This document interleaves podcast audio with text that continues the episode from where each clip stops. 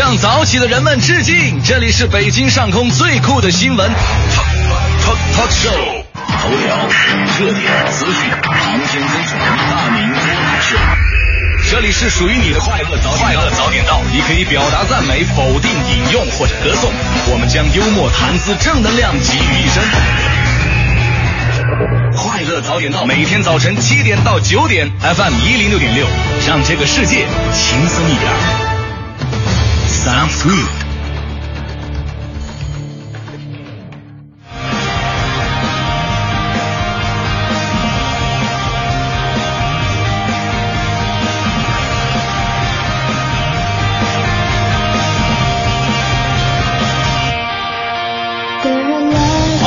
是北京时间七点零一分，欢迎您继续锁定 FM 一零六点六中央人民广播电台文艺之声，收听支持来为您送上的快乐早点到。各位好，我是大明。各位早上好，我是黄欢。今天是一个特殊的日子，是的啊，今天是二零一四年九月十号，嗯，这一教师节，对，在这里我要为我们的教师朋友朗诵一首我最新创作的诗歌。好，来，啊啊啊！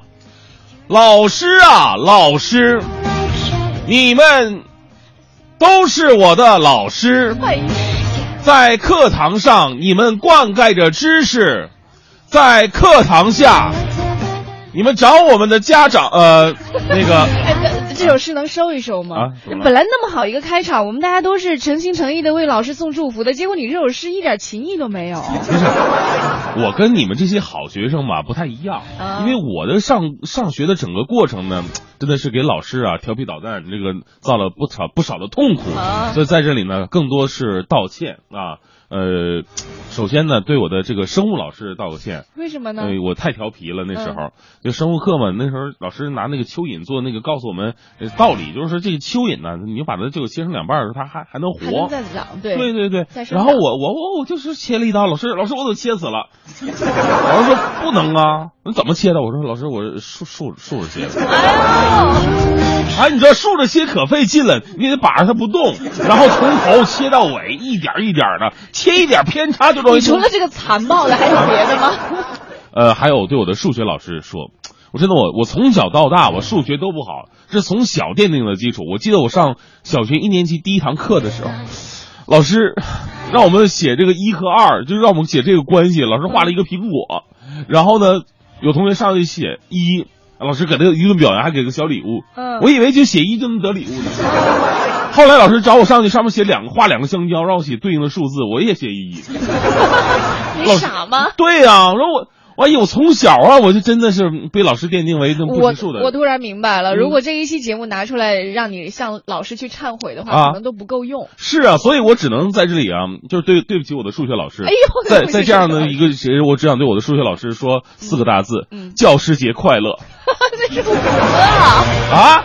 五个字儿。教师节快你千万别告诉我们大家你数学是在哪儿学，跟哪个老师学。数学老师，我对不起你呀、啊，对，其实这个时候呢，正在听节目的朋友啊，如果你关注过我们这个快乐早点到的微博的话，哈，可能在昨天可以看到一张照片，是我跟大明两个人呢手捧两束鲜花，哎呀然后站了一个合影，然后大明还表示了对大家的一种敬意，并且表示爱大家会到长长久久。很多人都在想，哎，这什么意思啊？终于在一起了。哎，是啊，他们俩在一起了吗？到底怎么回事？我也在嗯。微博当中跟大家说了，所有的答案呢都会在今天节目当中来揭晓。对其实非常的简单啊，就是昨天我们和国美在线大客户呢一起嗯去到了位于西城区在西直门那边的、嗯。啊西直门那边有一个叫做培智学校。对对对，啊，去到培智学校，那其实是一个融合性的学校，也是有一些这个呃残障的孩子在里面进行学习。培智学校呢，它呃它是是有两个部分，一个呢是幼儿园，都是一些正常的小孩子在那嬉戏玩耍，嗯。还有一部分呢就是我们要重点关注的一部分，呃是智力上啊会有一些残疾的一些孩子们在那里呢接受着不一样的也是特殊的一个教育。我们也通过那些孩子了解了教授那些孩子知识的一些老师。对那昨天所有的内容呢，我们都通过声音的方式把它给记录下来，在待会儿大明脱口秀节目当中和大家一起来走进这一所特殊的学校。是啊，那今天节目里呢，我们也会和大家一起来说到，在教师节的时候嘛，每个人都会有老师，对不对？嗯对我们拿出一些时间来对老师说一句话。好，其实有些老师可能我们现在正在和我们进行着非常良好的互动，有的嗯老师可能我们已经跟他们分开有十年甚至二十年了，都没有50年 都没有嗯见过他们。对那在这些年当中，一定积聚了很多的话有想要对他们说。那今天我们就用微信互动的方式来说一说，也许你的老师就正在听节目。嗯。你想对老师说点什么呢？都可以发送到我们的文艺之声的微信平台上来。那所有跟我们互动的朋友都会有机会获得快乐早点到所赠出去的奖品。是的，我们今天的奖品呢有要来成龙国际影城的电影票，另外还有今天晚上啊要和老师们一起去看到的呃阿根廷超级剧场秀《极限震撼》，还有一个是纪念作品首演一百一十周年，俄罗斯导演执导的契科夫名剧中戏教师版的《樱桃园》的演出票。哎，正在为您直播的是快乐早点到。首先还是进入到今天的头条置顶。头条置顶，头条置顶。习近平总书记昨天到北京师范大学看望一线教师，并表示，古代经典应该成为民族文化的基因。中纪委网站发布了专栏文章称，部分纪检干部乐于拉关系，这背后反映的其实是不愿意监督、不敢负责。北京将整治六十个城乡结合部，并确保不发生任何群死群伤的情况。厦门发现了近五吨涉嫌使用台湾问题油的产品，现在已经全部召回。昨天晚上的八点五十六分，北大哲学系教授、国学泰斗汤一介先生在北京逝世，享年八十七岁。苹果二零一四秋季新品发布会今天凌晨一点在加州举行，揭晓了四点七和五点五寸两种尺寸的 iPhone 六，并且有黑、银、金色三种颜色。荷兰安全委员会表示，马航 MH 幺七可能被不止一枚导弹击中。截止到昨天，埃博拉疫情已经导致了两千三百人死亡。联合国秘书长潘基文打算召集高级别会议。昨天晚上，中国国家足球队在哈尔滨和约旦国家队进行了一场热身赛。郜林上半场点球破门，但是伊普拉辛第八十三分钟头球扳平，双方最终是一比一扳平。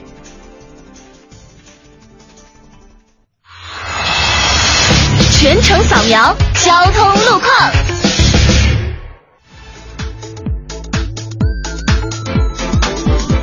好，我们这时候一起来关注一下路面上的情况。目前西二环蔡慧营桥到复兴门桥的南向北，西三环丽泽桥到新兴桥的南向北车比较多，行驶缓慢。西四环丰北桥到南沙窝桥的南向北，西四五环衙门口桥到八角桥的南向北车辆都比较多，但是呢有短距离的这个排队情况。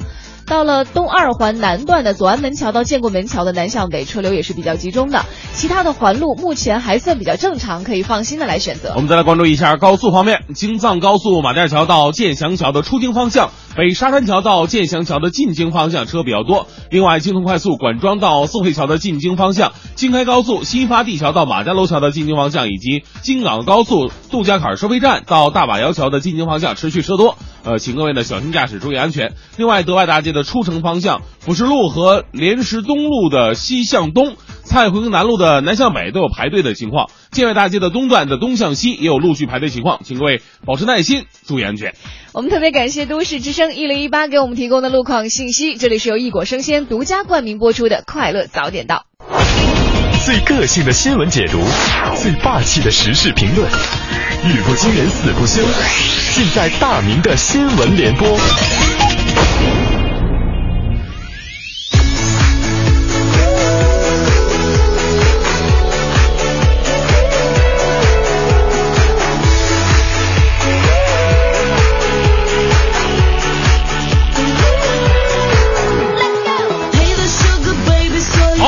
是北京时间七点十分，回到我们快乐早点到的大明的新闻联播。呃，再次提示各位，今天呢，我们的互动话题说，我想对我的老师说的一句话，都可以发送到文艺之声的微信平台。今天是教师节嘛，祝愿所有的老师们节日快乐。呃，当然了，我们今天新闻联播的第一条也要把目光聚焦在老师身上。昨天上午啊，湖北省孝感高级中学七十多名老师汇聚在校门内侧，拉起一条横幅，向校方啊表达自己的诉求。据了解呢，事情的起因是校方欲面向社会招录数十名有编制教师，而没有编制的他们呢，可能就会被分流了。那一名老师表示了，校方对其诉求置之不理，校长还夺他的手机摔在了他的腿上。这一举动啊，导致了更多的教师前来声援。这个横幅上有八个大字：“还我编制，还我青春”呢。说实话呀，这个在教师节之际看到这样的新闻，真的让人难受啊。不过在这样的节日当中，这样的新闻呢才会格外的发人深省。是什么原因让部分教师变成了一个弱势群体呢？啊，教育要进步，既要提高教师素质，也希望考虑一下教师的付出，同样是教育出育人啊。究竟有没有必要用编制这样无形的枷锁把他们分成三六九等呢？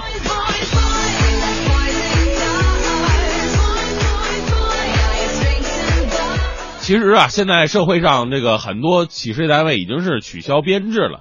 历来呀，这个编制就好像是衡量一个人水平的东西。要是说这哥们儿是有编制的，哎呀，高人一等；这哥们儿合同工、临时工，哎，那就完了哈。嫁姑娘都不会嫁你这样的。其实啊，从大多数的情况来看，这有编制和没编制的水平未必有差，而且更多的活可能都是那些没编制的干的。钱都让有编制的拿了。我也希望这个社会啊，真的能够做到按劳分配。好，我们再来关注一下大学啊，大学毕业的或者正在上大学的朋友呢，相比呃，相对来说，很多人都学过什么高数啊、微积分呐这样残忍的科目。呃，我上学那会儿，就民间流传这样的说法，说从前有棵树叫高树，上面挂了很多人。旁边有座坟叫微积分，里边葬了很多人。能学好高数、微积分的那都是学霸了哈。呃，能教好这两门科的绝对不是一般人，因为一般老师要讲这个东西，我立马就睡觉。今日早报的消息，在浙江大学有一名获得百万教金的数学系教授，叫做苏德矿，可以让微积分变得非常的接地气儿。哎呀，大家伙都喜欢听，不管你爱不爱数学。据悉呢，选他的课呀，经常会出现十个学生抢一个名额的情况。这是这是苏德矿吗？这这明明是苏有朋啊！这这，呃，学生笑言了啊，说听矿爷的课呀，绝对拼的人品呐。你说这么好的老师，当年怎么就没有人把他上课的视频发到网上造福世人呢？对不对？哎呀，你知道我们小编龚伟啊，就是上大学学的微积分，没把他坑死啊。当年他微积分，我记得他说他考了二十二分，得补考，还不敢让家里人知道，补考得要钱呢，怎么办呢？当时是献血奖金都拿出来了，太可怜了。现在啊，高校评判老师的好坏，往往都是你会不会做科研呐？你能不能上核心呐？什么权威期刊呐？哎呀，你说其实这些东西。对于老师这个职业来说，到底有什么实质性的作用呢？在学生们的眼中都是浮云，能讲好课才是王道。接下来呢，我们再来说说奇人奇事儿吧。来自《楚天津报》的消息，八号下午四点多呢，诸暨有一个男子李某在去银行的路上捡到了一张银行卡，于是呢，哎，他就有点财迷心窍了啊，拿这个银行卡去取款了，发现需要密码。哎，大多数银行卡都要密码吧？失败了，他根本不知道是什么呀。紧接着，他办理自己的存款业务，却鬼使神差的又递上了刚才捡的这张卡，忘了吗？结果呀，把几个月的工资全存进去了。偷鸡不成蚀把米啊！啊，这正是机关算尽太聪明，反算了卿卿性命啊！原来呀，这这我发现这事情真真的有智商不太给力的人啊。所以我决定明天呢，就把我工资卡扔大街上，坐收渔翁之利。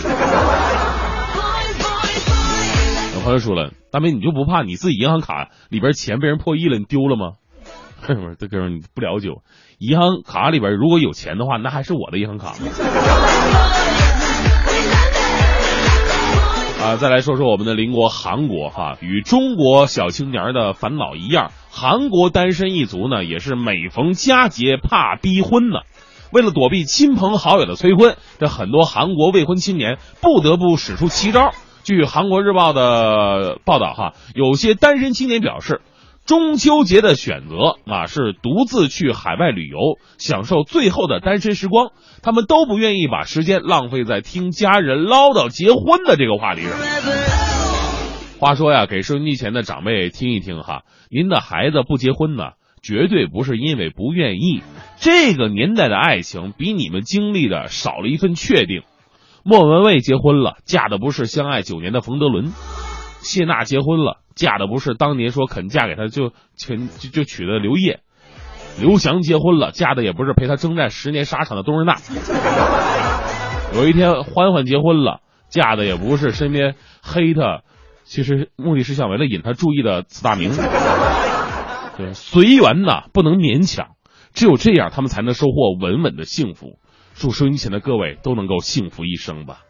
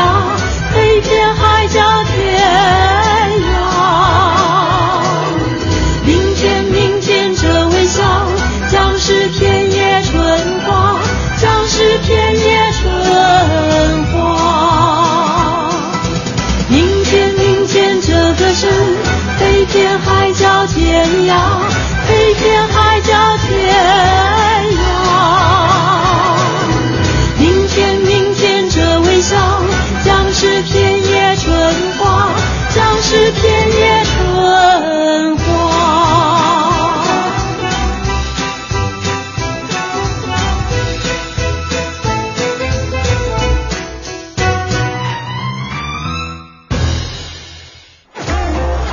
一个最时尚的相声演员，一个最年轻的足球解说，一个最低调的民谣歌手，一档最犀利的文体评论。每天早晨，徐强为您带来强强言道。今日文娱知多少？欢迎收听强言道。大家好，我是徐强。最近有消息，赛道上的飞人刘翔结婚了。刘翔和九零后女友近日前往了民政部门办理了结婚手续。关于刘翔女友是谁这一问题，刘翔的父亲爆料啊，会在一个合适的时间向大家公布。其实他爸不说，大伙早就调查清楚了。女友啊是华谊兄弟的签约艺人，叫葛天，一二年中戏毕业，出演过电视剧《重案六组》。这门亲事虽算不上是老夫少妻，但也算是兄妹恋情了吧？无论如何，还是希望他们能够幸福。关键是刘翔，你看这次，哎呀，他娶这媳妇长得太漂亮了啊，身形高挑，脸型棱角分明，是又勾勾又丢丢，酷似刘亦菲、黄圣依、Angelababy，还有各种冰冰。不开玩笑，当我第一次看见刘翔女友照片的时候，我当时还特纳闷，我说啊，你看看啊，这冬日娜怎么整容整的那么厉害？再说点沉重的话题吧。最近在十六岁以下亚洲足球锦标赛中，中国国少队是屡战屡败，溃不成军。媒体都没有责怪孩子们，反倒是吐槽中国足球梯队建设出现了严重问题。体育评论员刘建宏表示，体制对中国足球的束缚，绝对不是喊几句口号，绝对不是让孩子们在校园里象征性的碰一碰足球就可以摆脱。为何我们总是输到啥也没有了，输到人神共愤，我们才会彻底的改弦更张？想想有人之前提到的目标，十年后国家队要重回亚洲一流。不禁黯然呢，同志们，十年后这批孩子正值当打之年，我们的亚洲一流究竟是从何而来呢？最早四月份分组抽签的时候，主帅张海涛就对媒体说，全国注册的本年龄段的球员也只有六十四个人，会踢一点比赛的其实也就四十二人。这个也体现了中国人直到今天还是不会搞足球。恒大矿泉水有个什么广告词吗？叫“一处水源供全球”。我看现在这个词儿可以改一改啊，不应该叫“一处水源供全球”，应该叫“就这些孩子还还还还踢啥球啊？” 这正是新婚燕尔都祝贺，旧人是否心忐忑？至今足球搞不好。全国球迷怎欢乐？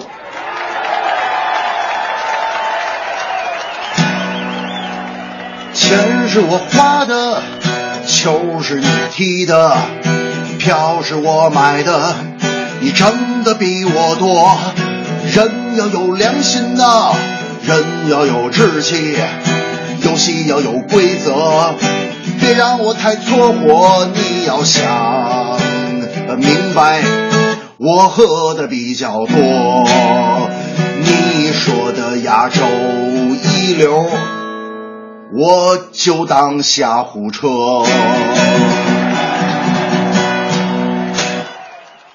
快乐早点到，给生活加点料。哎，刚才听这个徐强啊，强强哥在说到这个国少队的时候，我真的是我心在滴血，你知道吗？真的吗昨天晚上看了一场比赛，就是国足跟约旦队的比。哎，你知道啊约旦在哪儿吗？约旦在西亚，我一会儿我也查一下啊。地理老师，我对不起你呀。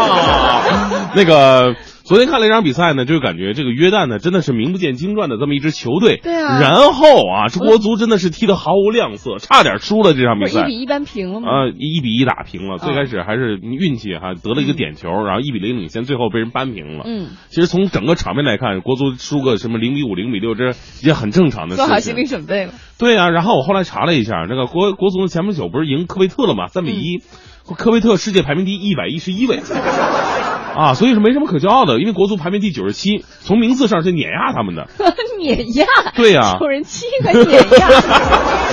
而约旦呢，在亚洲还能排第四呢，所以说人家还不算是一个弱队。哦我就在这里想哈、其实无论是我们课堂上的老师，还是这个足球界的各位教练，他们其实也是老师。对一个好的老师会有多么的重要？我们就是因为在从小的时候就没有一个好的足球教练来教教我们这个吧孩子在踢球。嗯真的希望啊，我们能够把更多的力量啊、金钱呐、这个关注啊，投入到青少年的足球培养当中。哎，你还别说啊，昨天我们去到培智学校的时候，我就有一个事儿特别的感触，像我们小的时候在幼儿园都是女老师，清一色的女老师啊。但是培智学校他那个幼儿园里头，他那个老师大活动老师吧，嗯，都是男性，比如说教孩子哦们轮滑呀，甚至可能有踢球啊这样的事情。哎，我就觉得以后如果有机会我办个幼儿园，我就希望至少有一半的老师都是男老师，要不然现在小男孩有私心吧？我有什么私心？我服务于人民啊，哦，是吧？？那那些男老师服务于你。哎，昨天呢看，昨昨天看的那些男老师真的是挺让我感动的，因为从一个男人的角度来讲，你要管孩子的话，一般人是没有什么耐心的啊。但是你会发现，男人和孩子在一块儿的时候，你会觉得那幅画面特别的美。你看看你多么需要呢。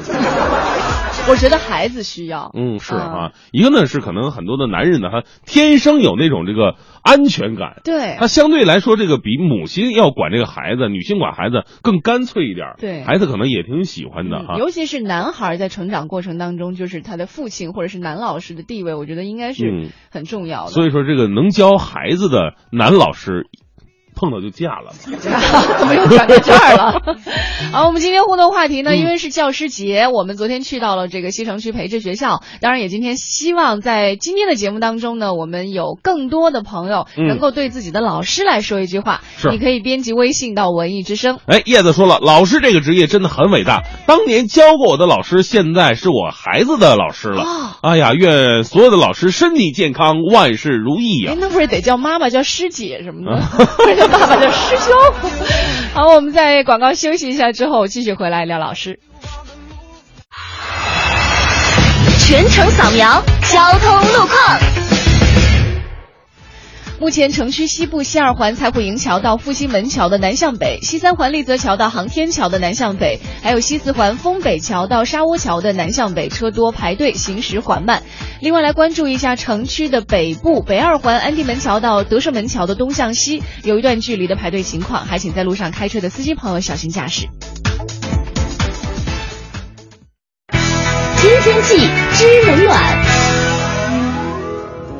根据气象预报的最新提示，今天早上的六点到八点是晴，气温在十九到二十三度之间。今天也是教师节，祝各位老师们节日快乐。今天白天晴转多云，随着天空云量的增加，能见度有所转差，但是对交通出行呢并没有太大的影响。最高气温今天会达到二十八度，中午外出呢还请注意防晒。到了晚上，最低气温是十八摄氏度。欢迎收听海洋的快乐生活。大家好，我是海洋。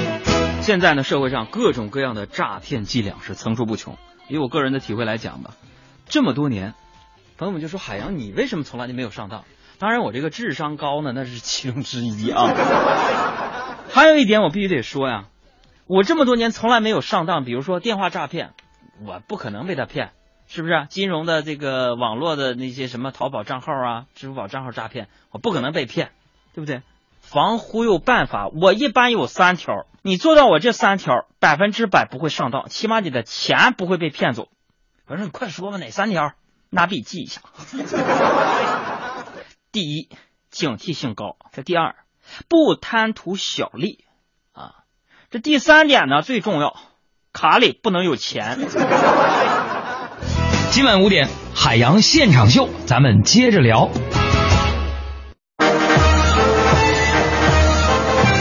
早点到 FM 一零六点六，每天早七点到九点，坚持做北京上空最疯狂的新闻 talk show。新闻 talk show。丢掉束缚之后，你才知道自己是谁。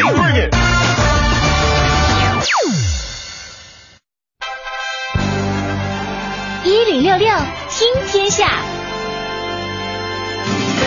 这一时段一零六六听天下，我们先来关注一下，在昨天上午，北京市消协发布了对十八家消费者熟悉的购物网站所做出的一个体验调查报告结果。结果就显示，七成多的网络平台没有明示经营者信息或者信息不全，还有部分网站对七天无理由退货的设置呢进行了人为障碍。嗯，八月一号啊，体验人员呢在淘宝网购买了一个一百五十八元的女士提包，而收到商品之后啊，以不喜欢为由申请退货，而经营者的答复却是。退货没有问题，但必须先在其网店对该商品填写好评。当体验人员填写完好评了，按照经营者提供的地址寄回这个提包之后呢，经营者还是拒绝了退货申请。体验人员向淘宝网投诉了该网店行为，并提交了相关材料，要求退款。截止现在啊，体验人员仍然是没有收到退款。嗯，另外呢，昨天广东东莞东城万事达公司一万多名工人是集体停工了，原因是公司在中秋没有发放月饼，而且取消了每人六百元的节日奖。一直到昨天晚上，目击者说工人仍然是没有复工的。嗯，有一名不愿意说自己姓名的工人对记者说了：“说怎么可能只是因为没有发月饼呢？主要是啊，过节费减少了。往年端午、中秋、春节三个节日，满一年以上的员工都会发放六百元的过节费。上半年的端午还发了六百呢，怎么中秋又突然不发了呢？昨天呢，还有七八名警察在现场维护秩序。中午前后，员工陆续被劝回工厂，但自始至终啊，没有厂方代表出面解决停工事件。” 因为不发过节费就停工了。啊，这个我他可能不太了解其他的一些企事业单位啊，别说这个那什么了，可能连盒月饼都没发过。啊，昨天我们在节目当中其实也说到了哈，就中秋节没有福利的单位，其实不光是一家两家，基本上是一个普遍的现象了。嗯，再来看一下，之前呢，我们也报道过，花二十块钱就能在网络上买个手机虚拟女友或者男友服务，通过聊天来缓解工作和学习压力。昨天呢，对于这种奇葩的生意，心理专家说啊，不要将感情过度寄托在虚拟的世界当中。警方也提示，网聊请注意个人信息安全，以防上当受骗。是哈，对于这种服务呢，有的网友是表示欢迎的。今年上研究生的刘永学曾经就在网上买过一次虚拟女友的服务。他说，因为好奇买了一次，老板呢就给我安排了一个非常活泼的姑娘，哎，会逗人开心呐、会给人唱歌，声音也非常好听。后来呢，我们全宿舍的人都跟那姑娘聊，特别的有意思。那姑娘配合我吐槽的事情啊，骂了半天，舒服多了。同时呢，也有网友表示担心，是否有黑客借加 QQ 之名侵入客户电脑，安装木马病毒呢？啊、他这个，就有很多网友就怀疑啊，一个是、一个是这个安装木马病毒有黑客，还有人说了，说不定啊，哪天你要是见一下网友，哎，怎么是个男的？所以就是不管是从警方的提示也好，还是心理专家的提醒也好，还是提示各位，就是网络上的虚拟事件，真的有的时候不是那么的安全，还不如嗯走到生活当中去找自己的好朋友，或者找其他的方式去舒缓一下。嗯再来看昨天的体育圈、娱乐圈的头条都被刘翔结婚这个事儿给抢走了。嗯，呃，飞人的妻子叫葛天，二十四小时之前几乎没有人知道他是一个演员就。失败的。但是呢，在二十四小时之后，关键的是已经有人翻出了他童年的照片、妈妈的照片，甚至有关他一切的故事。嗯，就这么火了哈。嗯对于刘天呃是 刘天去了刘哈，天就出来了刘翔和葛天的婚姻呢，网络上一些名人也纷纷表达了祝福。不过呢，被粉丝们称为“国民老公”的王思聪，在微博里边一句话引起了很多网友的评论啊。这个王思聪这么说的：“如果说今天的婚讯告诉大家一个道理，那就是整容改变命运呐。”而对于王思聪这样的点评呢，网友们也纷纷留言表示：“老公，我愿意用整容改变我们的命运。”哎，我就不明白王思聪怎么一夜之间就成了国民老公啊？嗯，就只是因为他的爸爸的这样一个身份，还有其他的吗？没有了，就是因为有钱啊。就因为这个，我就一直不明白啊。啊当然我我就在想哈，如果现在很多女孩儿或者男孩儿吧，都觉得哎呀，葛天过上了小公主很幸福的生活的话，其实我还是想到一句话，就是英雄莫问出处。就很多时候人家就是幸福了，你管他有没有整容呢，是吧？而且你管他是是不是一个有名的演员呢？其实不重要两个人在一起是两个人之间的事儿。他能给刘翔洗衣服、做饭啊、哎洗脚啊哎哎啊，你这个不是这这有点多了吧？不是，那洗脚就可以暂时考虑自己洗啊。就是洗衣服、做饭，我觉得呢，就是一个家庭。你要是一个家庭建立好以后啊，俩人天天出去吃，这感觉也不太对，对不对你对？想的是不是有点多了？就给他们最好的祝福不就好了吗？不是好的祝福呢，就是希望他们能过上正常人的家庭生活，嗯对对吧？给他们最好的空间。对，早上听听快乐早点到，起床，对不对？对晚上听快乐晚高峰下班，是吧？睡前的时候还可以听一点今夜什么星空下，是吧？啊对就就这么生活就挺完美了。好了，我们接下来北京时间七点三十八分，这里是由异果生鲜独家冠名播出的《快乐早点到》。马上呢，我们就要回到节目当中，和您一起来说说昨昨天啊，我们走进西城培智学校所感受到的一些故事。快乐早点到，给生活加点料。好，北京时间七点三十九分，回到我们今天的快乐早点到啊。嗯昨天呢，我跟欢欢还有我们国美在线的大客户，呃，这个也是我们这次活动的大力支持者哈，呃，一同走进了培智学校啊，是在西城区西直门附近是吧？对啊在，呃，在那里呢，就是感受到了一些不一样的东西，嗯因为它跟普通的学校呢不太一样，普通学校呢可能是。哎，孩子们非常活泼呀，然后大声的喊老师好，然后认真听讲的样子。那个学校不太一样的，因为这个学校的学生呢都是那个智力方面呢有所欠缺，有的孩子是自闭症，你知道自闭症的孩子挺可怕的，嗯就是在于他可能突然的攻击自己或者是攻击他人，对就一切看他的心情，知道吗？对，然后我们嗯嗯走进学校之后，我们会发现校园里除了刚刚说到的这些孩子可能会和我们平常看到的孩子有些不一样之外呢，就给予这些孩子教学的老师，其实真的也是付出了很多的心血。昨天我们带了就国美在线大客户的一些朋友去到这所学校，给他们送上了一些鲜花、一些小礼品之外，啊，当时那个老师我觉得有一句话说的让我特别感动，他说嗯。因为现在吧，就是很多时候可能这个老师逢年过节也没有什么这个啊。奖金啊，对对没有没有没有什么。福利了，嗯。但是他突然就收到了社会的关爱之后，觉得特别的感动，因为我也特别感动，你知道吗？那个老师看着我，哎，你看，哎，他是不是像咱这学校毕业的一个？哎，对对对，对，当时我就像不像那个那个什么什么杰？哎呦呦，就就是他，长得一模一样。开始的时候我不知道，我以为他们都在说你长得像他们一同事，我都没对在意。结果说原来你长得像他们班一学是，生。那我就觉得一个励志的了。我跟你说，从那个学校毕业，我可以到那个这个广播电台来做主持人，是吧？对，昨天我们嗯也是花了差不多有半个多小时的时间吧，和嗯这所学校的一部分优秀老师坐下来聊了一聊，感受了一下他们的生活。嗯我们来逐渐听，逐个来听一听吧，是，听听？培智学校老师们的在授课过程当中的点点滴滴。大家好，我是西城培智六班的班主任吕静，特别高兴能那个见到大明和黄欢，因为嗯经常听那个广播，觉得虽然没见过面，但是好像挺熟悉的感觉。在培智学校我已经工作二十多年了，嗯，就是可能这种孩子大家觉得跟正常孩子不太一样，但是在我们眼中，他们也是同样天真可爱的孩子，而且他们比那个正常孩子心灵更质朴。就我刚上班的时候，就教他们一个笔顺，那个横折折折钩。就我在每一个拐弯那块都拿红笔画一个大圈儿，然后说看见一个红圈就说一个折字儿，然后他们就要不然多说，要不然少说，整整那多半节课就没有一次说对了。当时我我都面对着黑板，那个眼泪都快就在眼眶里转。我想怎么那么笨呢？我真的不应该再干这个了，因为怎么能教不会呢？但是时间长了以后就。没有这种想法了，就觉得这种孩子也需要有人去教。如果都不去教他们的话，那他们怎么办呢？有的时候孩子情绪上来也有攻击性行为，掐人呀、打人呀什么的。比如说以前我教一个孩子，那个女孩她是，嗯，父母离异了，然后妈妈就没再回来看过她，然后爸爸也不怎么管她，是一个后爷爷带着她，只有姑姑还比较那个关心她，所以这孩子情绪特别不好。开始我教他的时候，他就是老是情绪上来，冲人催吐嘛，抓人、挠人。到现在我这个手上还有他原来挠破留下的痕迹。但是呢，慢慢的就是，嗯，我帮他梳头，教他怎么把自己那个收拾。女孩子还是喜欢美，她年龄也是十几岁了嘛，教她怎么把自己打扮得更漂亮一点儿。然后慢慢的，她情绪越来越稳定，而且她唱歌特别好。我们校长还那个联系的少年之家的老师，专业老师教他唱歌。后来这个孩子就变得特别好，情绪也特别稳定，而且呢，就是对老师的那种依恋之情，真的像孩子对妈妈一样。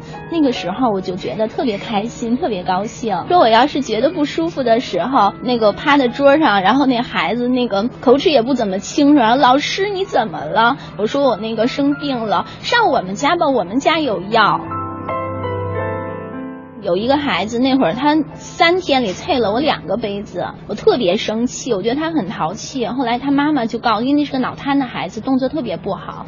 然后他妈妈说说老师他不是淘气，他是想帮你倒水，就是这样的事情，真的就是让人特别感动。时间长了也就不再有说想走的感那个想法了。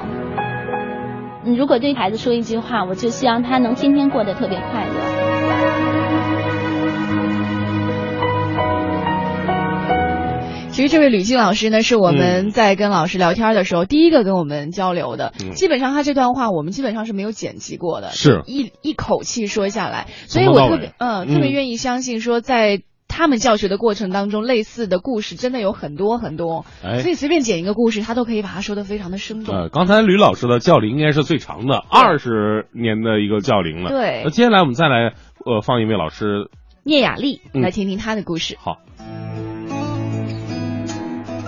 大家好，我是西城培智聂雅丽老师。呃，拿着这束花，我觉得心情特别的激动，因为在培智学校，呃，教师节是比较平淡。怎么说呢？因为这些孩子，很多孩子他不懂得表达，不懂得这个过教师节。然后我们校长呢也明确的提出，所有的老师教师节不许收任何礼物和鲜花，是因为他体谅这些孩子的家庭，他觉得本身有这样一个孩子已经很不幸了，所以就我们学校一直这些年来的传统都是不许收受家长送的礼物。所以说，捧着这束花，来自社会的关爱，让我觉得特别的激动。所以我也想代替所有的老师对大家说一声谢谢你们。嗯，在培智这个学校工作呢，我觉得有心酸，也有呃就比较欢乐的时光，因为在这儿真的就是一片净土。先给大家讲一个比较欢乐的故事啊，呃。我在我刚来的时候，那时候学生还比较轻，然后呢，有一个孩子他在中午吃饭的时候看到我们门卫那大爷，然后他就慢条斯理的说：“大爷，您慢点儿吃。”当时大爷特别感动，孩子接着说：“别噎死您。”其实啊，他是没有恶意的，他真的就是想提醒，就跟大爷说句话。所以说，在看这些孩子呢，在我们看来真的特别的天真，他没有社会上那些复杂的东西。我教过一个孩子，就是低年级的孩子，呃，当时流着口水，然后一看呢，因为我有一点轻微的洁癖啊，有一天我们在一起吃饭的时候，吃吃的坐在一起，他就从他那饭盆里挖了一勺，咣叽就到我饭盆里了。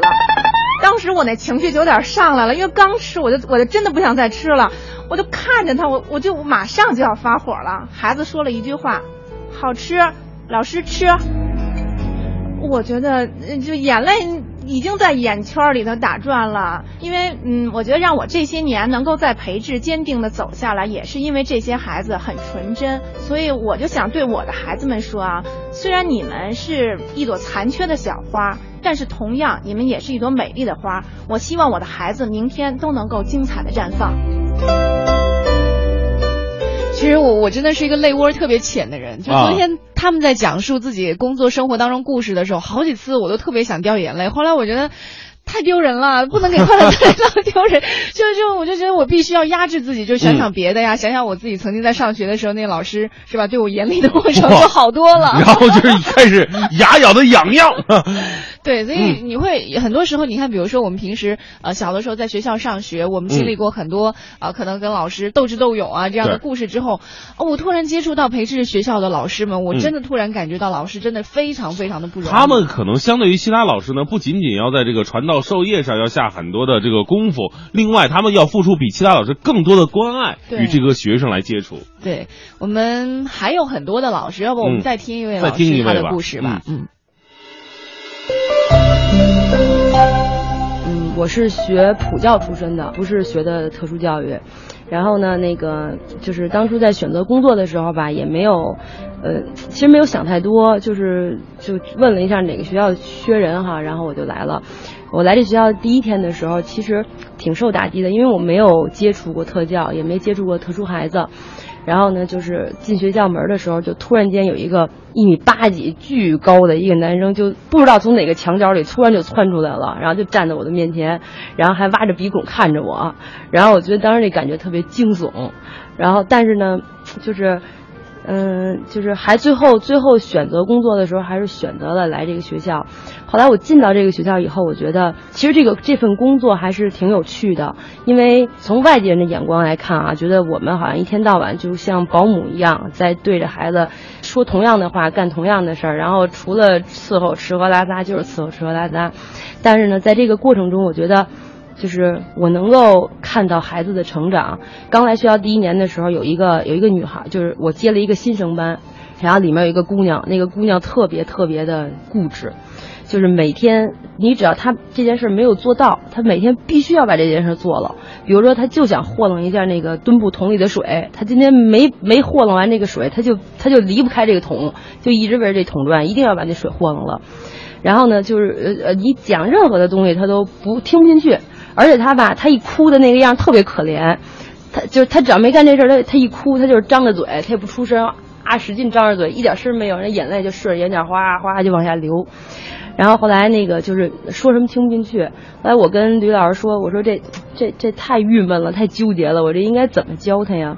然后他那个后来我们俩就商量啊，因为他比较爱运动，我们就就其实我也不会轮滑，然后我就生穿着轮滑鞋带着他去轮滑去了。然后他通过这个轮滑的这个训练以后吧，他跟你的感情特别好。他就有一天他突然间就那个在操场他要摔，然后差一点就摔了。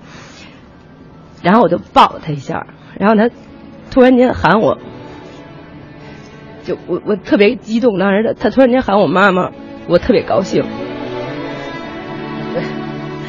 然后那个从此以后，反正我们俩感情特别特别好。他现在还在上，然后他他现在每次只要一见到我就，他不会，他没有语言，就当时没有语言，现在语言也非常非常的少。然后，但是他见到我的时候，都从来特别大声的喊“老师好”，就他一直没有这么多年，他一直没有把我忘了。我已经很多年没叫过他了。其实这事儿特平常，但是我就每次一想到这儿的时候，我我挺激动的，挺开心的。那个，嗯，我希望苗苗每天都高兴。然后呢，越来越漂亮，然后，嗯、孝顺爸爸妈妈，做一个好孩子。呃，我是西城培智中心学校八班的班主任于永思。哎呀，你说说，就好像好像是真的是有台词导演教过他们一样。但是没有。倒是没有，对对对，就是完全是发自肺腑之言，是很多从头到尾，他们真的是没有打过任何的草稿，就是我们这个问题也是现场抛给他们的。对对对，然后我就觉得他们以后如果这行干不下去的话，我可以要来当主持人。对他们他们的表达真的是 太棒了让我们觉得这个故事本身打动我们之外，还有嗯他们作为老师的一个基本功，真的也是非常的棒。是啊，当然刚刚听到的很多都是老师一方哈说到的对于孩子的这些感受，那我们也真的走进了教室，嗯那教室让我们非常震撼，因为很多时候这个老师他可能嗯觉得这些孩子不是特别的方便教，所以就干脆把公交车、把超市、把嗯。很多的社会上常见的一些场所搬到了教室当中。哎，他有着主题一对一教室，对，对一对一的去教学，所以嗯。我们在教室当中看到了这些可爱的孩子们，他们也有话对老师说。你说个人好，个人好，你们好，一个班就是七个八个孩子啊，我们今天还有个孩子没有，有一个孩子耶。耶，好棒！他情绪上来，他不高兴，他就会打头。今年几岁了呀？嗯，十一岁。十一岁了，你叫什么名字？彭玉飞。咱们现在这是在做什么呀？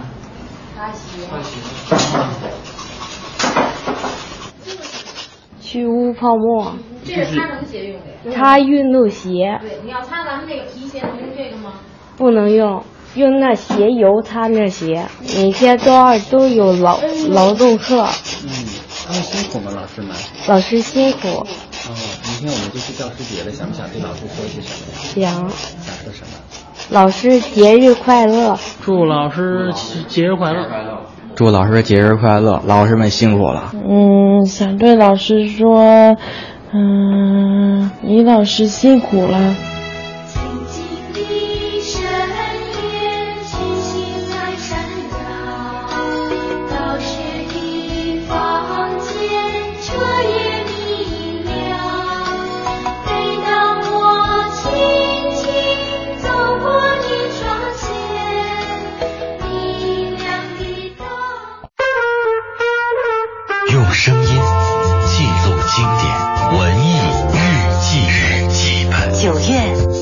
一座城。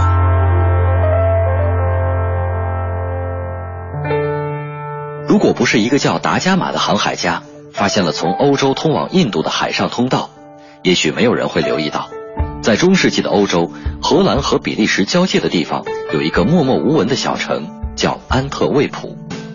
随着大航海时代的到来，让这个本不起眼的小地方变成了在历史上有着浓墨重彩一笔的城市。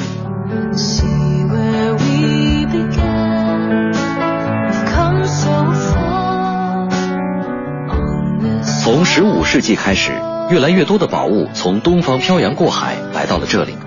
如果说钻石和权力可以碰撞出华丽的王冠，那么海上飘来的东方艺术品和艺术家的相逢，最终碰撞出的便是出生于荷兰的天才画家文森特·梵高。时间走到一八八五年的年底，年轻的梵高从荷兰一路辗转来到了安特卫普。那时，他所见到的是一座作为西方贸易聚集地的港口城市，来自东方的艺术品成堆成堆地堆满了码头。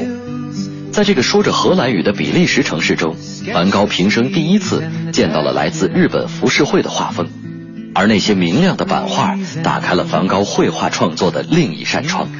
于是，他决定停下奔向法国的脚步，在这座城市驻足下来。从安特卫普离开后，人们在梵高的画卷上看到的不再是带着浓厚的压抑味道的黑灰色，而更多的则是光与影的组合。这种带着淡淡东方艺术风格的色彩运用，让梵高走出了一贯的昏暗画风。随着调色板上的色调越来越明亮，梵高对于阳光的向往也越来越强烈。终于在1887年，他绘制出了后来成为代表作的那幅著名的《向日葵》。在梵高的一生当中，停留在安特卫普的时间虽然只是一个擦身而过的路过，但不得不说的是，这个城市赋予梵高的艺术灵感，却一直影响着他后半生的创作风格。在某种意义上，谁又能说安特卫普城市本身不是艺术家梵高生命里的一颗虽然小巧，却照亮整个夜空的星呢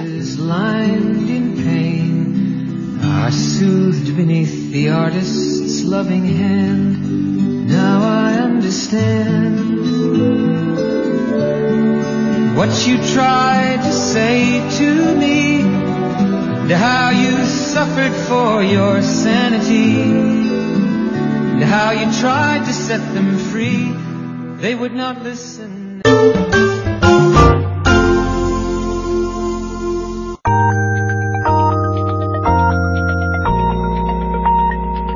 北京时间八点整。 播电台文艺之声 FM 一零六点六。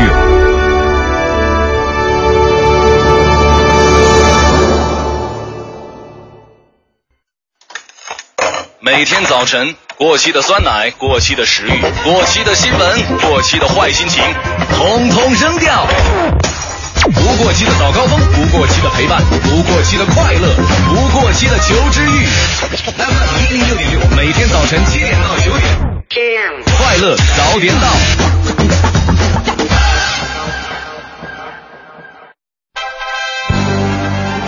一零六六听天下。这一时段一零六六听天下，我们先来关注一下大家都非常关注的苹果。哎，在苹果发布商呢，值得一提的是哈，这个这一次中国大陆并没有成为首批上市国家，这个和之前的像 iPhone 5S 和 iPhone 5C，还有像 iPad Air 的中国大陆首发形成了非常鲜明的对比。另外，在发布会上，苹果还发布了全新的产品线——苹果手表。苹果手表的外观设计呢，非常的传统，方形表面啊、呃是这个液晶触控，呃触控屏幕。金属表带，而且只有 18K 金表版本和玫瑰金的版本。表带呢还有多彩塑胶材质可以来选择。我相信在今天凌晨的时候，很多朋友呢，尤其是果粉们，已经是在网络之前，有的甚至是飞到了这个现场，对去感受到了苹果发布的这个震撼，也是每年也。对他们来说就是一个春节一样的这样一个节日，呃，我相信很多产品呢也是个激起了大家的一个兴趣，是赶紧要换手机。那在美国的上市时间应该是九月十九号，呃，国内的上市时间还没有确定，而且呢，有很多的就像这个联通啊、电信的、移动的定制用户的话，可能等的时间还会更久一点。是啊、当然了，有朋友这么评论的说，这个等等等吧，正好是让我最近保养一下 器官，能卖个好价钱。这有点夸张了啊！啊嗯，当然，这个刚刚说到外观比较传统，可是它它的这个系统界面却非常的另类，我们可以先来感受一下，就是它的主界面呢是由一系列圆形的这个小图标组成的，点击需要的功能呢就会放大。其实它的这个苹果手表的操作方式就和 iPhone 是有些类似的，都同样是双指缩放、拖动等等。哎，那时候这个苹果这个 iWatch 发布之前哈，它的这个。设计者就说了，说这个东西很可能会对瑞士手表产生非常大的威胁。你觉得会吗？昨天我还跟朋友讨论这个话题，你说这个东西啊，那卖的价格是多少？如果说是两千到五千这个左右哈，它现在好定价是三百九十九美元嘛。嗯。而如果说这个价域区间的话，我要买同等价位的手表，还真的是一个选择。嗯。但是呢，你要说我的预算，我本来就是五万、十万的。那可能就是瑞士手表呢，更能体现于自己的身份。对，呃，以后会不会出现这样的情况？左手戴瑞士手表，右手戴 iWatch。一边彰显身份，一边考虑智能实用性。哎，你还别说哈，现在你看很多的这个手表，我们先把 iWatch 放开一边不说，就很多手表它其实都已经是石英表了，可是还是有那么一批死忠粉，他们就是非常热衷于机械表，每天都是觉得我机械表它也贵呀啊，对，但是它我觉得它是一种一种一种沉淀吧。对于很多人来说，他就是喜欢机械表，这种每天需要调一下，然后那种机械的感觉，听到滴答声，他觉得很安稳。最重要的是什么呢？在社交场合当中，你作为一个有身份或者说有面儿。有面儿的人，你 你一伸手，这表就出来了，对不对？然后俩人一握手，就觉得哎，这个人是有底气的哈。跟他如果合作的话，可能会有好的发展。就跟你开一宝马车是一个道理嘛。其实你开一个。开一个破 V 十不也是一个道理一样的吗？也活得好累啊，这不是喜欢就好吗？再来看一下这个和家长有关的事儿，可能很多家长听了这个消息都会觉得有共鸣啊。嗯。呃，我们先举一个例子，是孙女士。孙女士的女儿呢，这个九月份啊刚上幼儿园大班，这个中秋小长假，孙女士和女儿哪儿都不去。就是憋在家里做了一件特别重要的事情，给女儿做二十页以上的手工复手工书，内容就是你最喜欢的小动物。这孙女士就抱怨说了，她说你要是问我孩子完成了什么呀，他什么都没干，他就贴了三张贴纸，剪了点画，其他的事情啊都是我做的。是啊，这这哪是小孩子开学，简直就是我开学呀。嗯，对，这个你说现在这个学校里边布置的作业呀，尤其是这种手工作业，他忙活的不仅是孩子，那孩子爸妈也紧张的够呛，不为别的，就为孩子。那份开学就要上交的假期作业，现在的很多假期作业呢，早就不再局限于小学生了，就连幼儿园的孩子都被布置了五花八门的功课，而且类型非常丰富。上到什么小发明啊，下到做书啊，以至于家长们是纷纷吐槽，说自己上学没使够的劲儿，现在全用孩子身上了。其实这个不管是幼儿园还是小学啊，初中都是好的，希望孩子能够多动手啊，多自己去开发一下自己的大脑。但是其实发现孩子的大脑没开发，家长大脑都是二次开发了。嗯，那我们是不是在教育孩子过程当中，能够有一些真真正正让孩子积极主动、发自内心的想要自己去动手的一些事情？那不一定是作业，可能就是一种互动就好了。对，好，接下来我们再来说说这个禁毒哈。今日呢，北京发布和平安北京共同组织“你我的禁毒使命”的微访谈，特邀戒毒专家与一线的禁毒警员与网友在线交流。而禁毒专家呢，解析了这个很多网友提出的一个挺搞笑的一个疑问啊，说为什么明星吸毒都在北京被抓这一现象？嗯，这一线的禁毒警察也介绍说啊，今年北京市公安局提出了全警禁毒，加大了涉毒违法犯罪的打击力度。北京警方也始终坚持对毒品问题是持零容忍的态度，始终保持高压态势，不针对任何人，也不针对任何群体，只要你涉毒，坚持露头就打的原则。嗯，IPAC 会议呢召开在即了，那为方便来宾和游客了解怀柔。日前呢，怀柔区委宣传部、旅游委联合推出了旅游一图通手绘版的怀柔旅游地图。这地图我们可以了解一下，它是中英文对照的，不光是把怀柔的旅游信息一网打尽了，而且更重要的是还标注了怀柔所有知名景点的地理位置。据了解呢，易图通手绘地图会在怀柔各旅游咨询服务中心免费的来提供。嗯，我们再来关注一场比赛。昨天，二零一四年斯顿克上海大师赛首轮争夺，卫冕冠军丁俊晖在对阵英格兰九零后新星杰克利索夫斯基。呃，比赛当中呢，丁俊晖打出了一杆一百二十八分，最终是以五比一轻松取胜，顺利晋级到十六强。最个性的新闻解读，最霸气的时事评论，语不惊人死不休，尽在大明的新闻联播。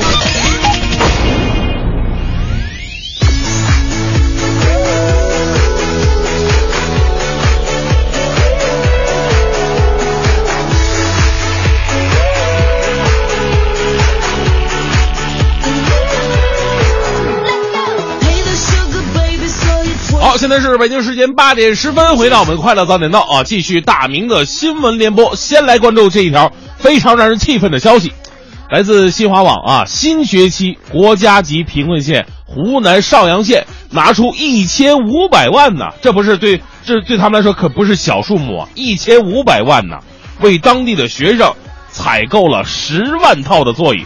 这是大好事儿啊！然而，这些课桌椅的质量却明显的不合格，有的呢无法正常使用，有的呢锈迹斑斑，有的呢货不对版。近日啊，此事得到了官方的证实，但是官方却否认了在采购过程当中有猫腻的这么一个情况啊。我记得咱们昨天说了一个什么新闻呢？咱们昨天说有香港商人给哈佛大学捐款的新闻。很多网友说了：“哎呀，你们作为中国人，怎么把捐捐到国外的学校了呢？为什么不捐给我们大陆的学校啊？啊，你看看，如果他们真的把钱捐给某些大陆学校的话，那钱还是钱了吗？这不就是非常好的说明的一个问题了吗？我们的教育事业不是没钱，为什么好钢都不能够用到刀刃上呢？啊，如果官方说。”这里边是没有任何猫腻儿情况的话，请问十万套桌椅，怎么就会质量不合格呢？你给你们家买家具会出现这样的情况吗？所以说，要么有猫腻儿，要么这事儿你根本没上心，你自我选择一样吧。我们也希望啊，这个。我们无论是这个教育系统，还是其他的什么什么系统，只要是拿国家的钱为民来办福利、办好事的话，过程一定要公正、公平、公开、透明，让每一次的采购都能真正的变成采购，而不是某些人的致富经啊。好，再来关注另外一条央视的消息。近日呢，杭州备用饮水源贴沙河受水体。富营养化等因素的影响，蓝藻是大面积爆发，水面是看吧，嚯，泛着青绿色，看起来这水啊，喝进去以后就立马跟跟砒霜没什么区别的感觉。为了安全起见呢，杭州泰呃青泰水厂已经暂停从其这里取水了，并用水泵啊将污染水体排入污水管。对此，当地环保部门称，经检测，贴沙河内的蓝藻并没有产生毒素。哎呀。通过这个图片，我们看到绿油油的一片啊，远远望去啊，知道的这是这个啊水库啊，不知道的是足球场吧？这个，我好想在上面踢两脚球，赛几趟跑，捉几回迷藏啊！有毒没毒是需要一个澄清的问题。除此之外，你们也得有雷厉风行的动作呀！这一片白毛浮绿水真的是 太瘆人了。山清水秀的环境在逐渐的恶化，爱护它们也是爱护我们接下来的人生，啊，其实说实话哈，爱护这个水资源也不是说有关部门他自己的责任，每个人都有义务。两天之前呢，阖家团圆的中秋节，却在四川的宜宾。发生了这么一件令人尴尬的事儿。来自华西都市报的消息说，有一个小男孩叫小凯，他的妈妈呀，当天一早就让小凯赶紧起来写作业吧。那小凯呢，想多睡会儿，睡会儿懒觉。由于多次呼唤无效，妈妈有点生气了。就在这妈妈准备破门而入的时候，小凯啊，一听这门的响动，知道妈妈生气了，害怕呀，忙问当中从卧室窗户就翻出去了。蹲在了十一楼的窗口下方的这个雨棚板上，非常的危险。这可把妈妈吓坏了啊！消防官兵赶到现场，那孩子说什么都不肯下来。直到两个小时之后啊，小凯才终于配合消防人员顺利脱险了。啊，跟孩子说：“你为了逃避写作业，你连自己的命都不顾了，作业猛于火，这是啊！”妈妈呢，估计也从此会有心理阴影，这辈子也不敢再催孩子写作业了。其实呢，这个事情反映更深的问题呢，不是说孩子懒，也不是说妈妈着急，反映的，我个人认为反映最让人值得思考的地方在于，为什么我们现在的学习会让孩子慢慢变得厌学了呢？同时也让孩子们丧失了对知识的好奇了呢？难道我们所学的知识真的就是这么枯燥无味？哎，如果真的是这样的话，那教育真的是没救了。最后呢，我还是来关注老师吧。这个今天是教师节，呃，我们今天的话题呢，也是说跟对想对自己老师说的一句话，都可以发送到我们文艺之声的微信平台。啊，来自北京晚报有这么一条消息，据权威机构调查显示啊，八成高校教师感觉压力非常大，主要源于科研项目和经济问题。近一成的老师啊表示自己已经累觉不爱了，说成天呢面对这这帮学生，要想教好他们，几乎是要这个倾注所有的力量了。但是呢，你同时你还得顾着什么科研呢，还得顾着自己的收入，包括教学，这三样已经成为青年教师的三座大山了。四十岁以下教师，一方面还有朝气，还要往上走；另外一方面呢，这学校给他们的任务特别的重，因而呢心力交瘁。其实呢，除了我们说这个科研呢、教学之外，也要重点说一下我们老师的收入。呃，其实现在老师的收入啊，因为很多这个老师已经不能办班了啊，尤其有一些教师，你看英语老师吧和数学老师办班还好说，你说语文老师怎么办？不太好办啊。那体育老师就更不用说了。在这第三十个教师节的好日子里呢，我们希望整个社会的关注与祝福，能让教师这份神圣的职业呢更有尊严，让每个当老师的人呢都期盼可以一辈子当下去。我觉得让每个适合当老师的人呢也能从事到这个岗位岗位当中，而不是说我适合当老师，但是我现在去考的是公务员，我去下海经商，我在一个直播间里边我去做一个破主持人。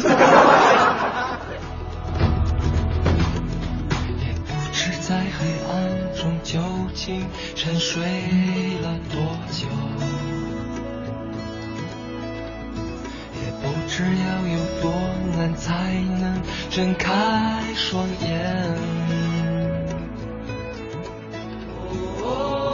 我从远方赶来，恰巧你们也在。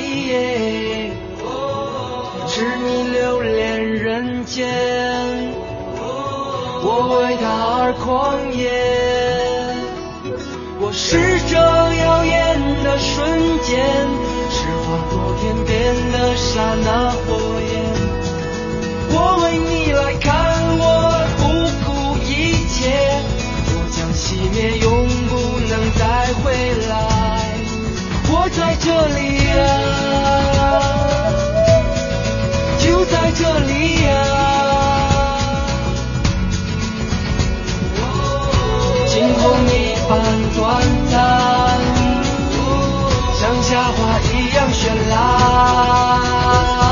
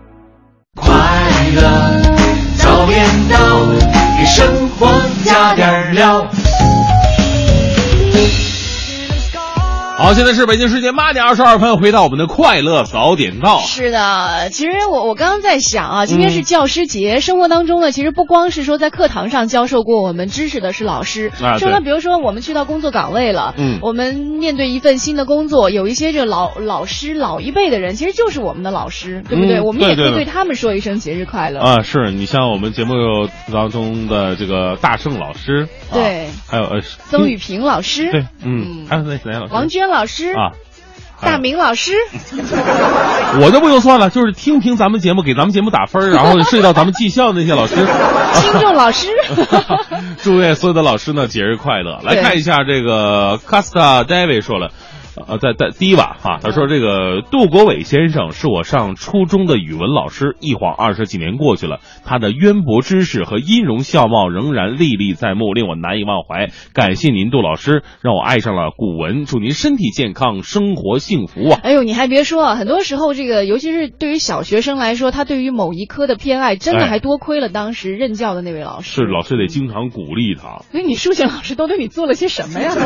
就可以看到啊，就是那时候数学老师认一直认为我是智商有问题吗？就是因为我写错了一个数字，所以才我我今天才有这样的下场。下场。再来看一下哈，这刚刚这个永恒的承诺也说了，他说这大明黄欢，你们俩嗯刚刚说到的这个去培训学校，嗯呃，去感受到的那些老师啊，都啊把我说哭了哈。特别是第三个老师说的时候，特别的想哭，你知道吗？嗯，你知道吗？啊 所以要祝所有的老师们都节日快乐。是就哭的不止你一个。你看收音机前好多的听众都发短信来装，你看这个庄严佛净土就说了，我是一个三十多岁的男人，今天早上因为你们这个拜访啊，我三次尝到了眼泪咸咸的味道啊，感恩这些老师啊。亚洲同也说了，听着培智学校的故事，估计所有的听众都是眼泪汪汪，感动人的是故事而不是口才。对可能很多听众这个打开收音机时间比较晚，我们在七点半到。七点五十这段时间呢，就是播放了昨天我们去培智学校呃采访的一些老师的音频，包括有一些这个呃智力啊，有一些残障的孩子们，他们对老师的一些感恩。如果你想重听的话呢，我们会把这段音频呢发送到我们的这个微博和微信的平台上面。对，另外在喜马拉雅呀，还嗯有蜻蜓相关的这些、呃平台当中，也可以听到我们今天的节目。待会儿下了节目呢，就是好好的给大家来上传一下。对，那另外关于这个对于教师节呢，其实我们除了说像培智学校的老师对于孩子有很多的感受，那我们身边的一些孩子们呢，说到老师的时候，其实也有一些话要说，那可能就不光是感动了来，有的可能还会让人啼笑皆非。来听听看。大学上了四年，也都快忘了教师节这个节日了。但是今天早上呢，我突然发现我们高中老师发了一条朋友圈，他是开玩笑发的哈，说教书就是一场暗恋，你费尽心思去爱一群人，结果却只感动了自己。教书是一场苦练，费心爱的那群人总会离你而去。我看到这条朋友圈，我真的突然想起来他了，想起来他那些年真的是非常的爱我们，把我们都培养成才，考上了大学。但是非常没良心，我也是都快忘了这个节日了。所以呢，今年在这个教师节即将来临之际，我要祝我们那位年轻有为的老师工作越来越顺利，而且要嘱咐他一句，也别把心思都扑在学生身上，花点时间心疼自己啊。我印象最深刻的老师是陈老师，他给我们上口译课，他在我人生道路上起了非常大的影响作用。然后我考研也是因为他的一些建议。然后他现在退休了，我希望他在自己接下来的人生里会收获他的快乐与成功。印象最深刻的老师就是大三下学期的翻译老师。嗯，这个老师被我们班取的外号叫“病娘娘”。嗯，希望她以后能多多注意身体健康。我想对我高中时候的班主任陈老师说，您带出了一届又一届的毕业生，您也不会一一记得他们后来念了哪个大学，在读什么专业。但是我想每一个您教过的学生都会和我一样，对您留下深深的印象。又到您的节日啦，陈老师。祝您身体健康，一切顺利，我们都很想您。我印象最深刻的就是我们高中的班主任是一个男生，个子低低的，然后呢，最喜欢干的事情就是每天上课的时候趴在我们班的后窗户看我们全班同学都在做什么。我们给他起的外号叫冬瓜。然后他追我们学校一个女老师追了特别特别久的时间，我们都以为要结婚了。突然有一天，嗯、在那个公告板上发现了女老师的结婚的信息，我们都以为新郎会是他，到最后就发现哦，原来女老师结婚了，但是新郎并不是我们班主任，所以我们就好开心的祝贺了他一下。这什么学生？哎呀，你会发现，老师说到孩子的时候，都一个个是情深意重啊。但是当这个学生说到老师的时候，怎么都好像那么多糗事？我跟你说，这个所有的学生几乎都给自己的老师起过外号。那时候我们化学老师人长得比较黑，于是给他起了外号叫氧化铜。哎呦，我们那时候语文老师说话的时候，老是喜欢喷口水，我们给他起名叫做喷油嘴。哎，我们的那个历史老师呢，人长得就是特别的特别的干瘦，然后呢还是个女孩，女的喜欢戴一个发卡上，发现上有个小花，你知道吗？我们就叫她骷髅花。哎呦，哎，我们那个语文老师曾经嗯他的名字我还记得叫中华江，然后我们就是觉得这名字什么玩意儿？中华江。他怎么不叫中华鲟呢？他 这没有，我们给他起一个名字就叫松花蛋，这也不。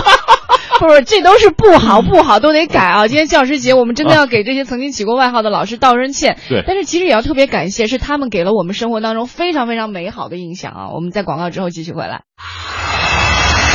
全程扫描交通路况。来关注一下这个时候城区道路上的交通情况。这个时候，城区东四环四方桥到四惠桥的南向北，还有东五环环铁桥到五元桥的南向北，都是车流比较集中的一些路段，还请在路上开车的司机朋友注意一下行车安全。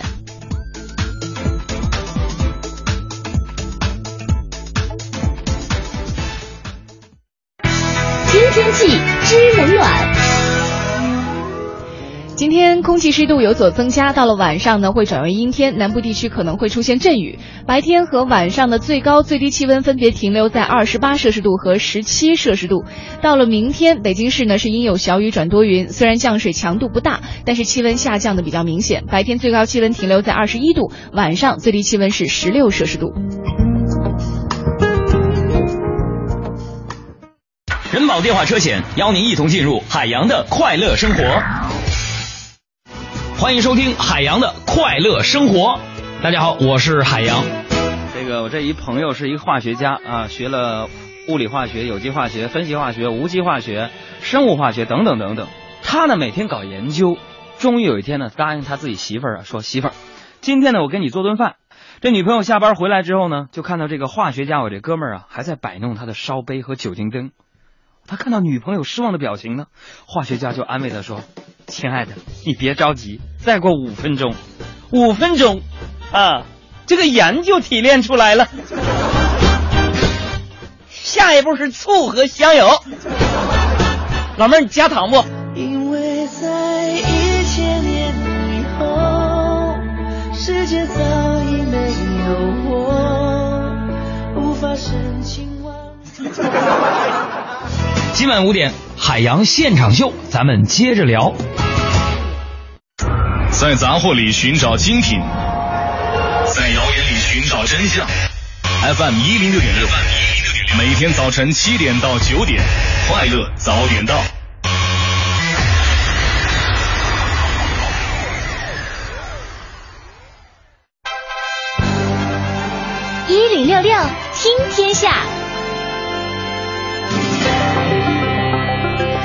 这段一零六六听天下，我们来关注一下。先看一下德国啊，德国有一名适应生呢破了一项世界纪录。这位名字叫做奥利弗的男子，他端着一共盛了二十七升啤酒的酒杯，行走了四十米。报道说了，奥利弗是在阿奔斯堡镇的啤酒节上破了这项世界纪录的。他事先为此也是做足了准备，之前连续几个月的训练体能和技能。嗯，报道指出啊，他曾有端着二十六立升杯装的这个啤酒行走了四十米的个人最佳纪录。这个杯啊，跟酒超超过了六十公斤的一个重量。嗯，那每个装啤酒的杯玻璃杯呢，光这杯子就重二点三公斤。此后呢，去健身房已经成了他日常生活当中必须的一个项目了。奥利弗事后承认了，说训练当中他也曾摔了不少的酒杯，但是里边盛的都是水，要是啤酒的话，他摔不起啊。这个这个很厉害啊！啊如如果是比如说像平时我们是。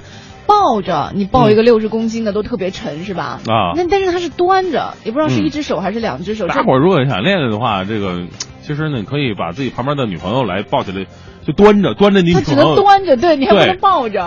哎呦我这这真的是挺锻炼这个肌肉的。嗯，再来看一下，苏格兰三十岁的女子叫做亨德森，她曾经受肥胖问题的困扰，困扰啊，最重的时候呢，她有达到一百七十八公斤，甚至是难以坐进浴缸去洗澡，只能够淋浴。三百五十多斤的体重。后来他就逛商场的时候看到各种漂亮的衣服啊，就下定决心，哎，我一定要减肥了。两年之内减掉了大约是一百一十四公斤啊！现在啊，更是成为了一位健身教练，以过来人的身份助他人减肥。我们来算一下，原来最重的时候一百七十八，减掉一百一十四，他现在也就剩六十四公斤。对，数学不错呀。哎呀，那数学老师，我对得起你了吧？六十四公斤其实也不轻哎，也不轻，但是你想想，他减掉了一百一十四公斤，嗯这是一般人根本就没法想象的一个事儿啊！哎呦，一百一十四公斤，如果放案板上的话，多大一堆肉啊，是吧？你不用看了，你看我就知道多大一堆肉了吧？一百一十四公斤嘛。亨德森呢，他自小就因为这个肥胖啊屡遭欺凌啊，同学们以肥婆来称呼他。亨德森为了发泄情绪而暴饮暴食，形成了一个恶性循环，而且还患上了患上了一种叫做这个广场恐惧症以及抑郁症的这种病。嗯他说我在学校曾经受到不少人的欺负，所以我开始乱吃东西。这样会令我感觉好一点，但当我长大以后啊，人们都会在公开场合嘲笑我，还从车里边往我身上扔东西。啊，一砸一个准儿嘛啊，嗯 目标太大了。哎亨德森说，在减肥之后很难相信自己曾经那么胖过啊。真的是，其实很多时候对于一些肥胖者来说，都是自己作出来的。嗯你看，像昨天你你给我看了一张这个照片啊对是是我们曾经参加《快乐早点到》的一次这个演唱会活动当中出现过的一位听众。对我还记得那位听众啊，就是长得特别文弱书生的样儿，但是他的身形啊，特别的肌肉啊，哦哟，那个啊胸挺的，胸可以夹夹住那个钢笔了。毛笔也可以夹得住啊。穿着一身紧身服，就让人嗯觉得这个身形太棒了，也没多想。但是昨天大明给我看了一张照片，是这个男孩现在的这个照片和嗯可能在十年前的一张对比图。对十年前就是一个胖小孩，胖乎乎的，对二百斤，嗯，你看，像十年过去了，他就变成了一个肌肉男。就所以大明就说了一句他好像他跟我说他减了一共也就一年多的时间就变成这个样子了，嗯，太励志了。而现在和那个时候五官完全都不一样，完全不一样，两个人。人瘦了以后，这个肌肉的拉伸啊，会让整个人的五官都发生变化。嗯，但是我们确定还是同一个人啊，这肯定是同一个人。所以大明感触特别深。昨天说，你知道吗？你看这个每一个胖子都是值得珍惜，你一定要珍惜我。对啊，我是个潜力股啊，说不定我瘦了以后我会变成吴这个吴吴彦祖啊、金城武什么的都有可能啊。哎，真的是哈、嗯。所以就是，对于很多现在正在受到肥胖困扰的人来说，就一点儿都不成问题。嗯，再来看一下英国啊，英国白金汉宫宣布凯特王妃怀上了第二个王室宝宝的消息之后，昨天我们也说了，但现在有个新消息，就是博彩公司又迎来了新一轮的滚滚裁员。嗯，英国博彩公司预计啊，这将是今年最热门的新奇投注，纷纷就王室宝宝二号的性别。好，包括他的名字都开设了一个赌盘，这英国就在这方面特别厉害。那比方说，你进屋，你先迈哪条腿，这都能成为一个赌盘，你知道吗？呃，其中呢，百分之六十三的八零后啊，不不是，我说错了啊，呃，初期比较青睐的名字呢，就是猜这个王室宝宝二号的名字是叫詹姆斯，对啊，呃，赔率是六比一。除了赌博业之外呢，酒、玩具、纪念品等产业呢，也将因王室宝宝二号的诞生受益。我觉得这两年啊，如果英英国的经济有所上升的话，真的应该是这两个孩子都应该是功臣了啊。再来看一下美国，美国网站呢最新有一项针对一千两百名美国成年人的调查显示，美国八零后为使用信用卡最少的人群，嗯其中有百分之六十三的八零后呢是没有信用卡的，比零八年金融危机前的百分之二十二增呃增长了百分之七。对此呢，网站信用卡分析师表示，呃，美国多数的八零后之所以不再用信用卡，呃，或者呢是为了规避金融危机给自己带来的风险。此外呢，这个很多美国的八零后还需要助学贷款，呃，或不愿意因信用卡而增添更多的债务。嗯，之前呃很多生活当中的很多细节都可以体现这个国家的经济啊。我记记得之前有一个词语叫做“口红效应”，对，我不记得大致的意思就是说，比如说，如果这一年当中，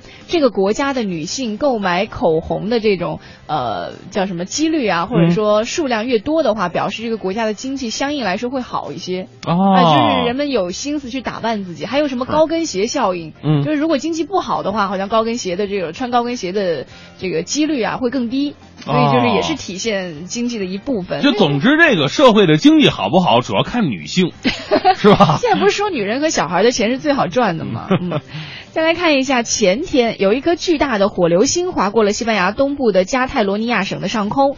从大家拍到的视频来看呢，这颗火流星是粉白色，而且非常的明亮，亮度甚至超过了满月。据了解呢，当天同样有一颗小行星在新西兰上空距地球表面四公里处和地球擦肩而过。专家说了，这两个天文现象之间是不是存在联系？对此呢，还不能够做出结论。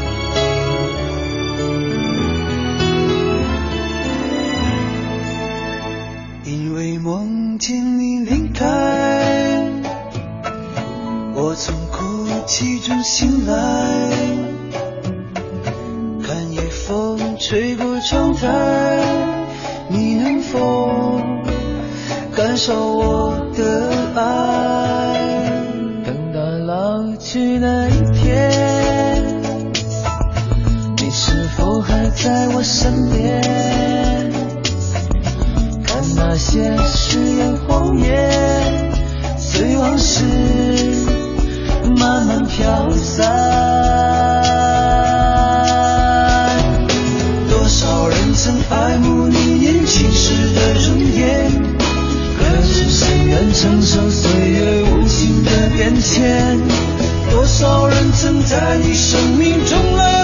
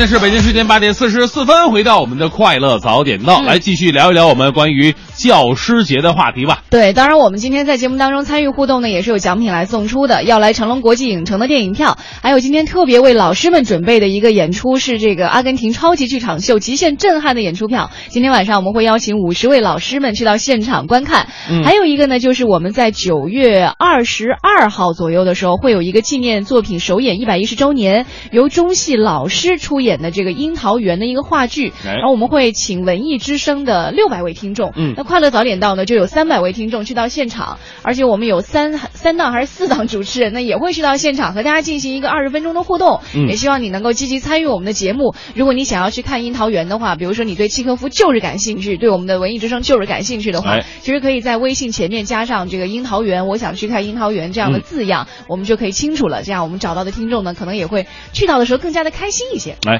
今天呢，我们说的是我想对老师说的一句话。啊，刚刚才这个木子毅也说了，说以前呢上班路上听咱们文艺之声都是傻笑的啊。嗯这次听培智学校的采访录音哎，都快哭了。决定了，有机会一定带小伙伴儿去那里看看老师和同学们，嗯希望我们能为他们做点什么，也祝所有的老师工作顺利，身体健康。其实我想说的是，培智学校只是我们所有老师当中的一小部分，可能一个点。我们因为一天的时间没有办法走遍所有北京城的学校，嗯但其实是我们这个公益活动的其中的一小部分。如果下次有机会，你有意愿的话，其实可以参与到我们的公益活动当中来。对我们每次去一个地方，去感受一部分人的生活，这样其实嗯也是非常不错的。其实呢，我们所说的做公益呢，并不是说一定要给这个呃弱势群体啊，或者说需要关注的群体送点什么东西，对而是只要你去关注他们就可以了，就足够了，给给予他们足够的关注与爱护，还有尊重就足够了。你看修身养心，呃，修养身心说了一段话哈，我觉得非常的感动。他说要祝所有的老师节日快乐，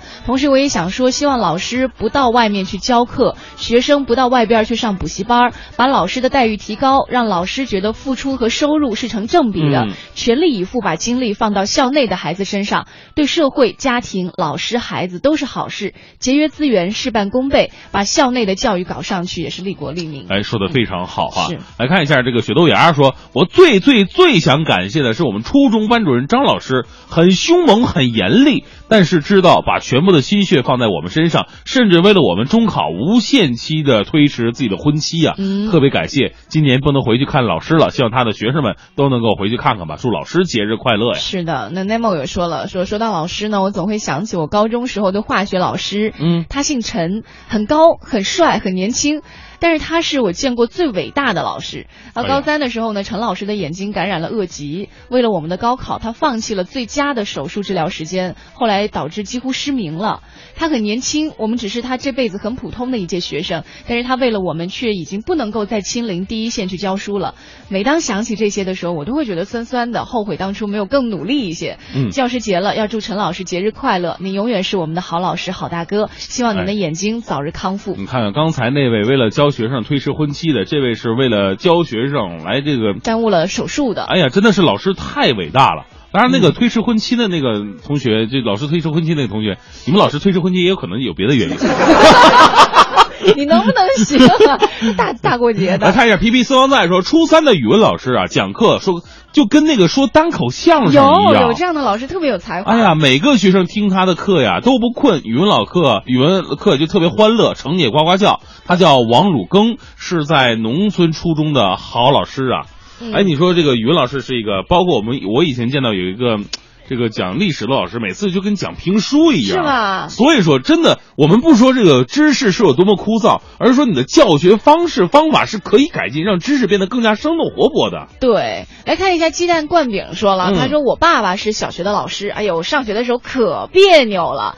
但是在昨天，承德市委书记、市长、市教育局局长、区委书记、区教委镇长一起到我们家慰问我的爸爸。哎呀，后来我才知道，全市啊就四个名额，还有一个退休教师啊，感动老爷子扎根农村四十年，可以功成名退了。真的特别的感动，就是所所以之前哈、包括我们有很多这个，呃，是开什么会啊？有人提议说，以后如果农村孩子你上不了大学的话，你就不要上大学了，你有很多的出路。就听到这句话的时候，真的是很让人一些反感，嗯尤其是农村的教师，因为他们辛辛苦苦想改变这帮农村孩子们的命运，最好把他们教好，让他们投入到学习当中，然后通过知识来改变自己的命运，也能够到城里，或者说能够创业，能够再回到农村，反哺农村，把农村变得更加的现代化一点。你看平时哈，我们在这个城市的学校当中，我们看到学校的校训呢、或者你你看到的上上面写的一些校训，嗯都是什么呃笃行啊，啊什么团结啊，有学。践行对，啊都是这一类的。但是有一次我去到一个非常非常偏远，就是山村里，嗯他们没有那种呃大的做出来的标语，他们只是用那种像漆一样的那种颜料刷在白色的墙上，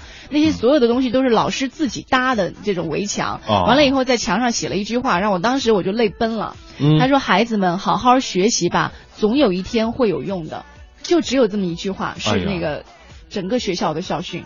哎呀就你会觉得农对农村的孩子们，就是如果面对这样的情况，就还说出像你刚刚说到的，就是有些人说的那些话，啊实在是让人非常气愤。非常气愤了。嗯来看一下快乐早点到的微博当中，昨天收到了一个特别让人感动的一一张照片。嗯这张照片呢是我们的一位听众发的，应该是他姥爷的一张教师证。哦，这是多少年的了？这教师证应该是没多少年的，因为可能之前刚转正吧。啊，他的这个姥爷出生我看不清啊，因为照片上不知道是一九三五年还是一九五五年出生的，这个字有些模糊了。是一九三五年，一九五五年不可能，一九五五年的话，今年才不到六十呢，啊他应该是一九三五年，这应该是七十高龄了。对他发了一段话，他说：“四十年的从教经历，迎来送往了一波又一波的学生；四十年的寒来暑往，培育了一朵朵灿烂花朵。印象当中，姥爷还是拿着粉笔能够书写漂亮板书的帅小伙儿，是我写作业的时候在一旁认真备课、精心制作教具模型的老顽童，也是放学之后义务给学生补课、负责任的好老师，是年年考试测评、班级平均分都拿第一的优秀班主任。”也有幸做过老爷的学生，我点滴的成长都离不开我这可以依靠的一棵大树。在您身边玩耍的我，现在已经长大了，早已经懂得了您的不易与伟大，我也会努力为您遮风挡雨。今年的姥爷已经八十了，但是依然精神矍铄，依旧为教育事业奉献光热。愿姥爷身体健康，福星高照。愿和姥爷一样光荣的人民教师节日快乐。嗯，哎呀，真的这太太了不起了哈！八十岁高龄了，现在八十，对，三五年是就是啊，虚岁嘛。数学老师，我再一次对不起你了。就没事儿没事儿，人数学老师这时候也听不见。啊，嗯其实呢，我们收音机前可能有很多这个退休的这个老教师们，他可能在同样一个岗位上辛辛苦苦抚育了很多很多年了，他们那时候待遇还没有现在的老师好，甚至社会地位也没有现在的老师高。对，呃，无论怎么样吧，我相信有你的很多的学生呢，已经成为了这个社会的骨干栋梁。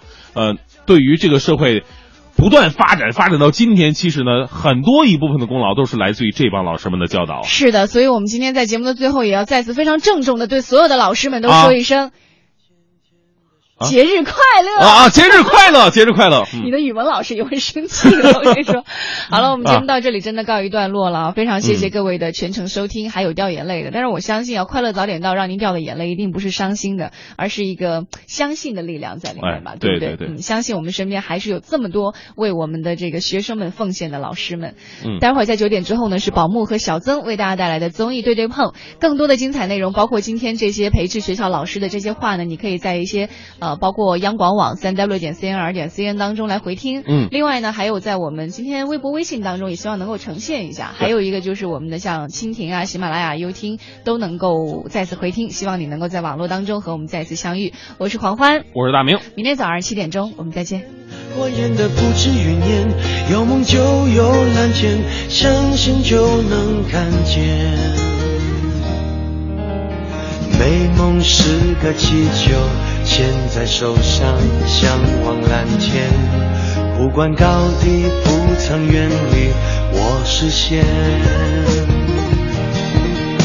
生命是个舞台，不用排练，尽情表演。感动过的片段百看不厌，只要有心就能看见。从白云看到不变蓝天，从风雨寻回梦的起点。海阔天空的颜色，就像梦想那么耀眼。用心就能看见。从陌生的脸看到明天，从熟悉经典翻出新篇。过眼的不止云烟，相信梦想就能看见。有太多一面之缘值得被留恋，总有感动的事等待被发现。梦想天空分外蓝，今夕何年？哦，看不厌，用心就能看见。从白云看到不变蓝天，从风雨寻回梦的起点。海阔天空的颜色，就像梦想那么耀眼。用心就能看见，从陌生的脸看到明天，从熟悉经典翻出新篇。过眼的不止云烟，有梦就有蓝天，相信就能看见。